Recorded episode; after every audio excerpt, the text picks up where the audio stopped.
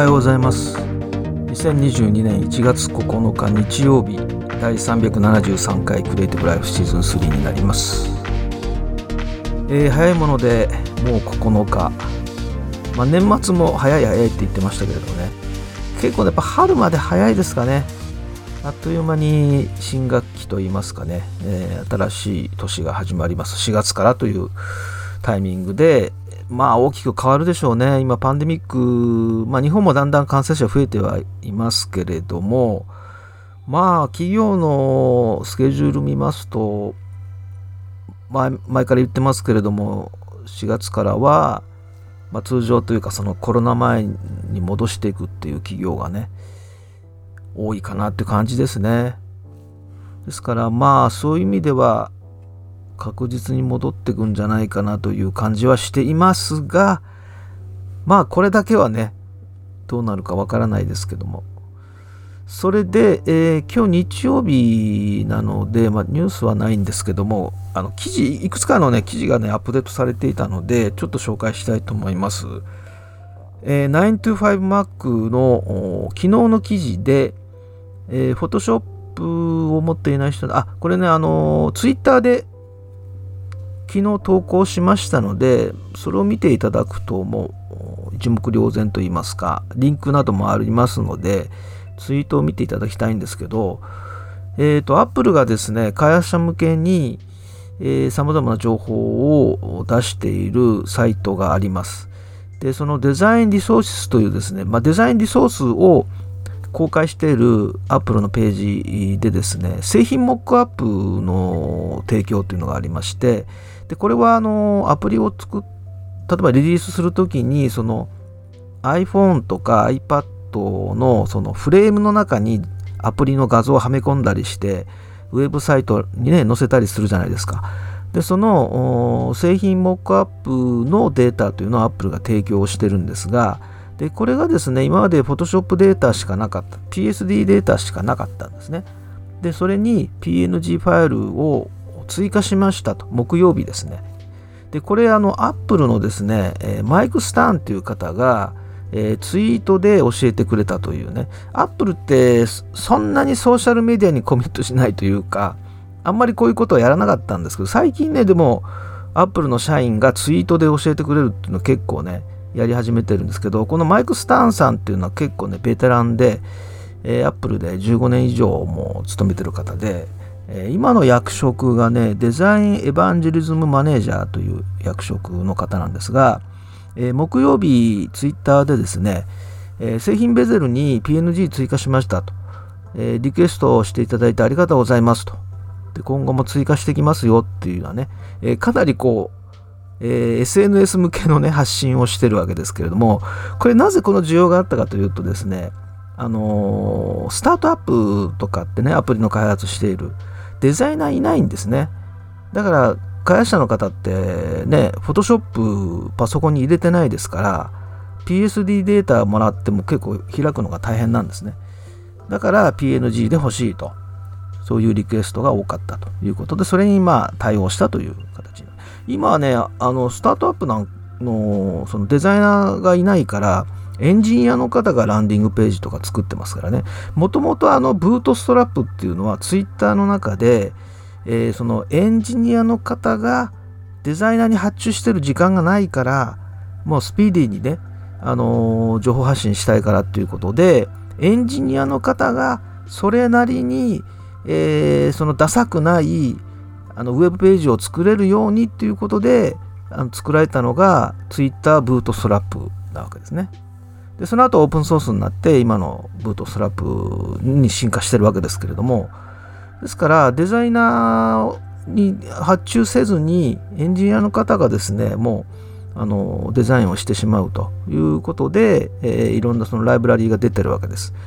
でこのアップルが配布しているこの製品ベゼルっていうのもですねいわゆる iPhone とか iPad とか Mac のあの絵ですよフレームでそれはまあ、開発者向けというような意味合いもあるので PNG が追加されましたということなんですけれども。で規約がもちろんあります。あのガイドラインありますので例えば、えー、その iPhone のね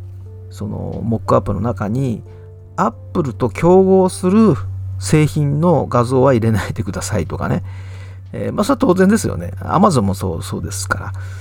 あとはまあそのめちゃくちゃに加工しないでくださいってねいう例えば、えー、iPhone のモックアップを Android の フレームにしちゃうとかねそういうカスタマイズはやめてくださいとかそういうまあ通常考えられるガイドラインあります。ガイドラインのページにもリンク貼ってあるので、そこを見ればわかると思います。はい、そしてですね、F ストッパーズのですね、記事、今日の記事、昨日の記事ですね。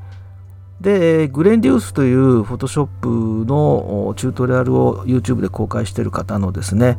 えー、この人間の目をね、目力をこう復活させるというか、目をシャープに見せるためのテクニックというのを紹介しています。で、これはね、結構うん、すごいっていうか、あ、なるほどっていう感じでしたね。で、このグレン、グリーンデウスさんっていうね、えー、方は、えー、YouTube で Photoshop のチュートリアルを公開している方で、今チャンネル登録者がですね、19万人ぐらいいらっしゃいまして、で、まあ、あの、これはね、これ見ていただいた方がいいんですけれども、えー、どうやって検索するのかな？これ、グリーンディウスグリーンデュースで、グリーンデュースという YouTube チャンネル、まあ、このご本人の名前がチャンネルになったんですけども GLY、N、グリーンさんですね。あグリーンフォトショップで多分出ると思いますね。GLYN、グリーン、スペースフォトショップで多分 YouTube 検索で出てくると思うんですが、で、その中でその目をね、シャープにするってサムネイル見ればもう一発でわかりますが、あのね、まあ目、目がね、死んでるというか、その、写真がね、その、すごいこう、生き生きとした写真の、例えば顔のアップの写真をね、比較した時に、やっぱりね、目がね、あの、クリアというか、目がキラキラしてるような感じの顔写真と、普通に、普通にね、その外で撮ったような写真だと、目の瞳がちょっと潰れてるじゃないですか。これやっぱり全然違うわけです。でその目を復活させるっていうのはね、えー、テクニックで、あ、こういうやり方もあるのかっていうのは、その瞳の部分を黒あの白く塗りつぶして、でそこにノイズを入れて、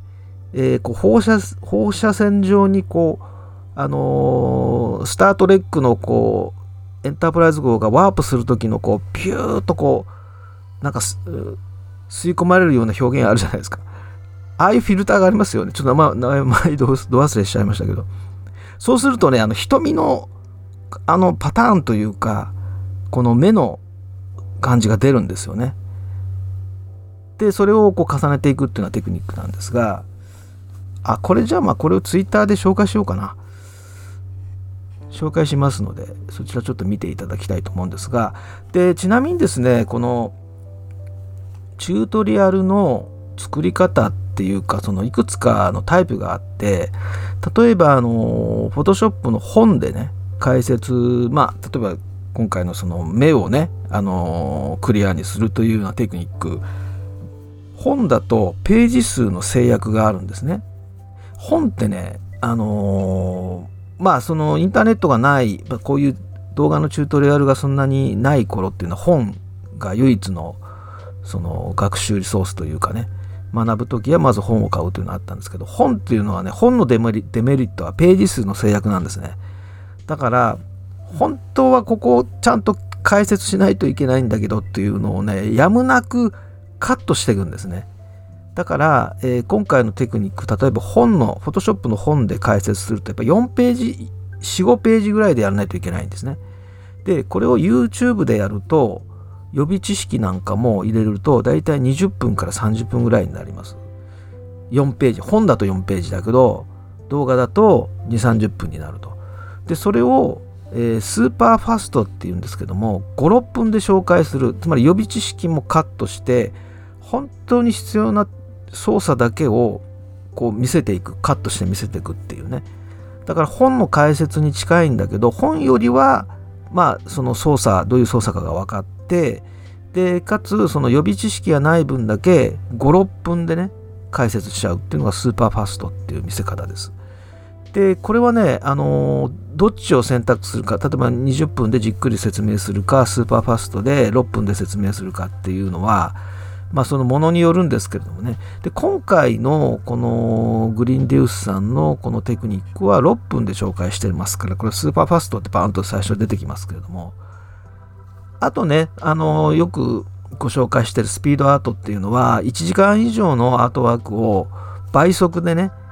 10分ぐらいで見せるのスピードアートっていうんですけどこれも非常に人気があってあの結局ねじっくり学びたい要するにその動画に合わせて自分も操作してじっくり学びたいっていう時は1時間のアートワークは1時間で見せてほしいんですよね。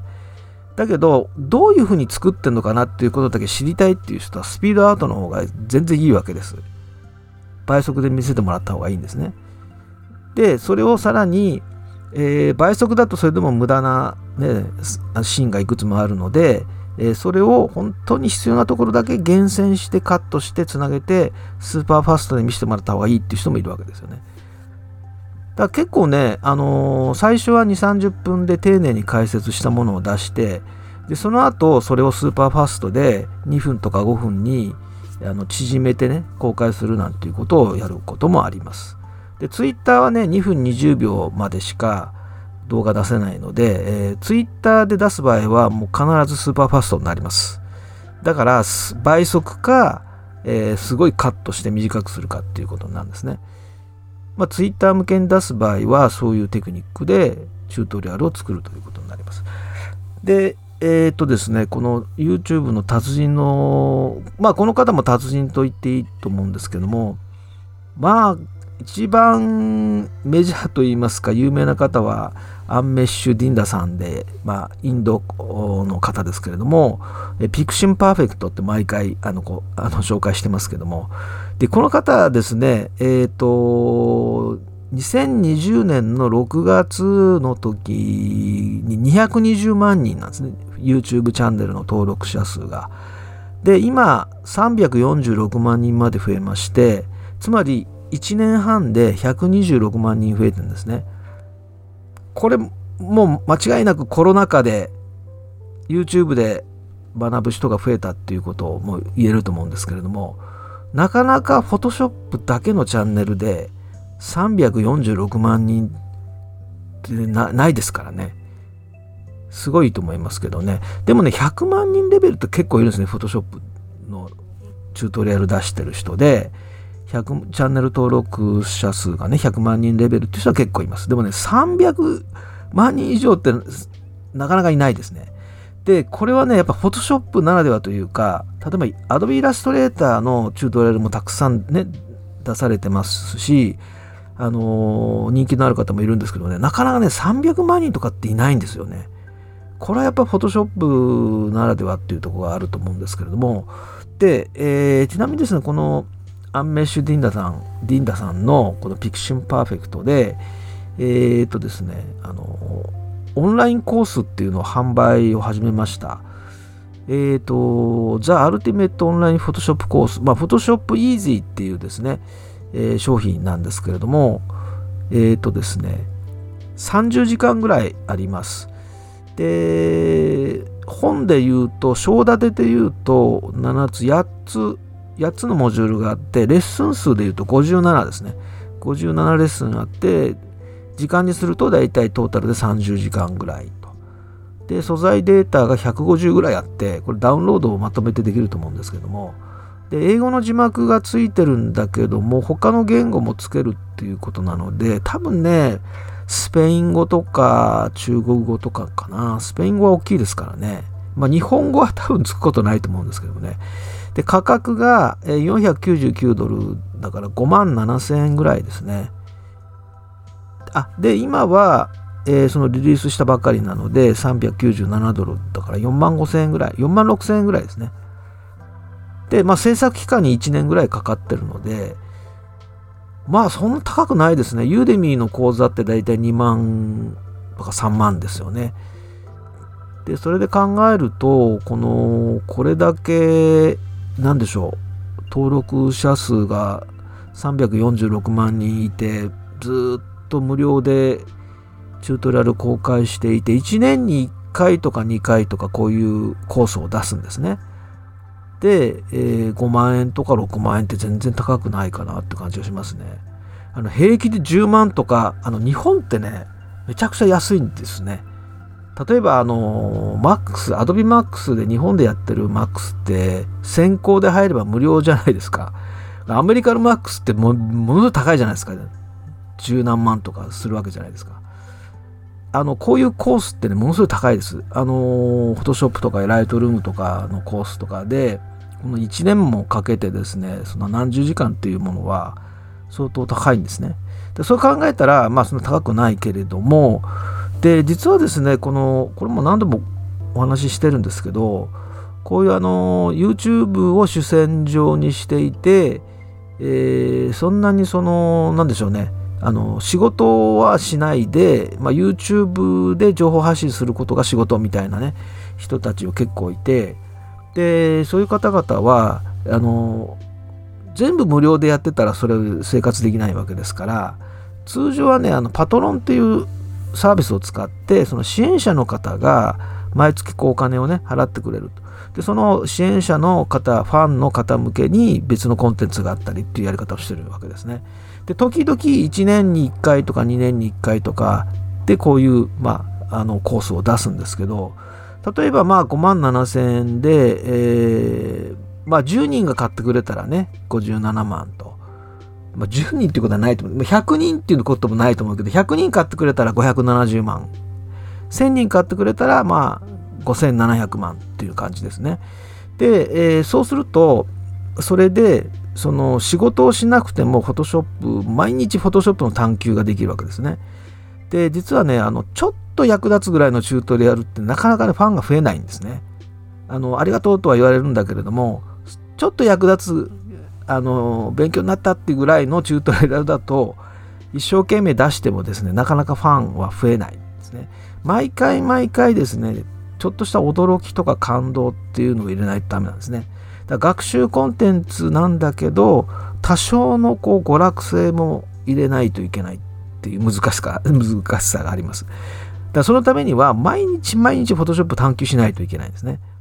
そうするとね、クライアントワークで仕事で忙しい合間にだとできない。仕事を受注してその合間にやるっていうことだと成り立たないものなんですね。だから仕事を辞めてでもフォトショップだけ毎日やらないといけないので、そうしないとね、あの、うわ、すごいっていうの毎回毎回出せないですからね、そういうチュートリアルというのは。だから、そのパトロンというプラットフォームを使ったり、こういう、まあ、年に1回とかね、2年に1回とかで、えー、この、まあ、5000万とか6000万とかという収入があれば、それをやれるということなんです。で、えー、ちなみにですね、この Photoshop Easy は、えー、11月の頭に最初のお知らせを出して、えー、57レッスンあってその最初の3つのレッスンはあの無料で見れますのであの見てみてくださいっていう発信をしてでその数日後に販売っていうパターンででねこれも厳しい現実を言いますとですねまああの登録者数がね346万人いる Photoshop チャンネルなんですけど通常はチュートリアル出すとまあ少なくても10万再生。で、えー、多い時は50万再生を超えるんですね。でもねお知らせの時ってね7万再生とか8万再生10万再生いかないんですあのチュートリアルの時50万再生とかボーンといくけどお知らせですっていう投稿はね10万再生いかないんですねどれだけ人気ある人でもね、こんな感じですね。で、例えばね、音楽アーティストはね、曲をリリースして、で、買ってくださいってやるじゃないですか、YouTube チャンネルで。あの、まあ、無料で PV とか出すんだけど、でも、あの、新曲出しました、買ってくださいって言うと、ファンの人たちは、待ってました、買いましたとかって、わーっとこう盛り上がるわけですね。これは当たり前ですよね。でもね、YouTube を主戦場としてるこういう Photoshop の達人たちっていうのはね、こういう音楽アーティストとは違いますからね。無料で出して当たり前というのがベースにあって、で、時々こういうコースを出す。で、その時の反応がこのぐらいの感じなんですよね。だから厳しいですよね。でも、そういうものなんですよね。でクリエイターがねそのまあどうやって生きていくかみたいなね、えー、そういうよく本があるじゃないですか。まあ、イラストレーターの方とかね CG アーティストの方とか。やっぱりあのデザイナーとは違ってですね請負の仕事だけではファンは増えないわけです。当然ですけれどもね伸びないんですね。だからプライベートワークっていうのがすごい重要になってているんですがでも仕事のために、まあ、イラストレーターの方であれば仕事のために絵を描くっていう人もたくさんいましてあの、まあ、もちろん絵は好きなんだけどもそんなに死ぬほど好きっていう感じではなくてやっぱり仕事のためにイラストを描くんだっていう人はクライアントワークがを強化していくのが当然でただ本当に絵が好きでっていう人はやっぱり自主制作にも力を入れていくっていうのが重要になってきてまあ先ほどのそのパトロンを使うとかっていうレベルまでいかなくてもですねやはりファンを持つっていうことが重要になりますのでそのためにはやはり自主制作プライベートワークっていうのが重要になるということですね。でおすすめしてるのが私1日1作品っていうエブリディっていうね私はまだ2年しかやってませんけれどももう十何年とかね、やってる方がツイッターにはいますが、一日一作品を作るっていうのはね、それすごい良くてですね、あの、毎日ちょこちょこやるっていうのが一番いいです。きちんとした作品を定期的に発表っていうのは、もう、ほんと続かないので、これをね、やり続けられる人っていうのはもうそれだけでも一つの才能を持ってるっていう、言っていいと思うんですね。あの、まずね、毎日やるっていうことですね。土日も含めて毎日やる。その代わり小さな作品でいいと。ちょっとした作品でいいから毎日やる。で、対策の、対策を作るモチベーションっていうのは、やっぱ習慣化されたのがベースになって、強固なものになっていく。あの、いきなりやろうと思ってもできませんので、で、たまたままぐれでやれたとしても、第1作で大体終わって、次ね、第2作、第3作って続かないんですよね。で最近はですねあの企業はこのコンポーザビリティっていうのをねすごい重視するようになってきました。これは簡単に言うと代替可能なビジネスその柔軟性の高いビジネスの仕方っていうのをね企業は優先するようになってきてですね。すごい分かりやすく言うと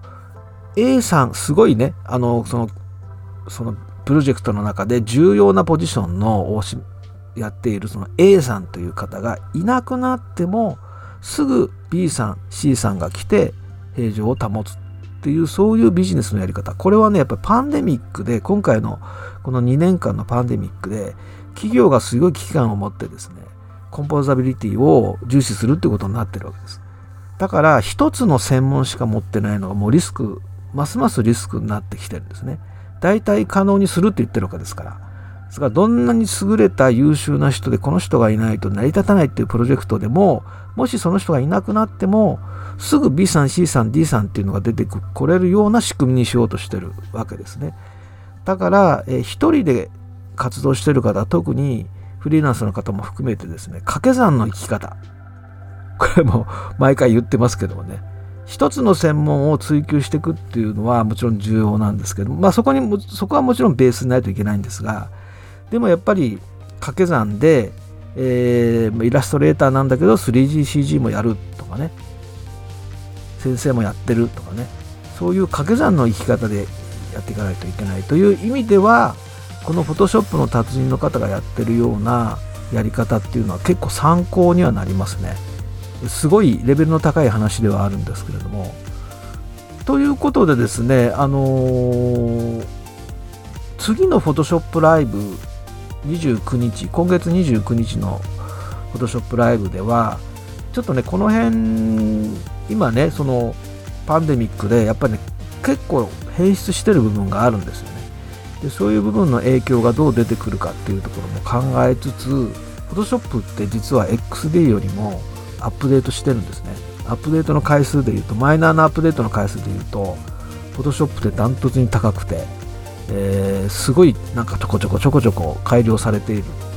えー、なぜそうなってるのかっていうのね話もちょっとしたいと思います。はいそれではまた明日。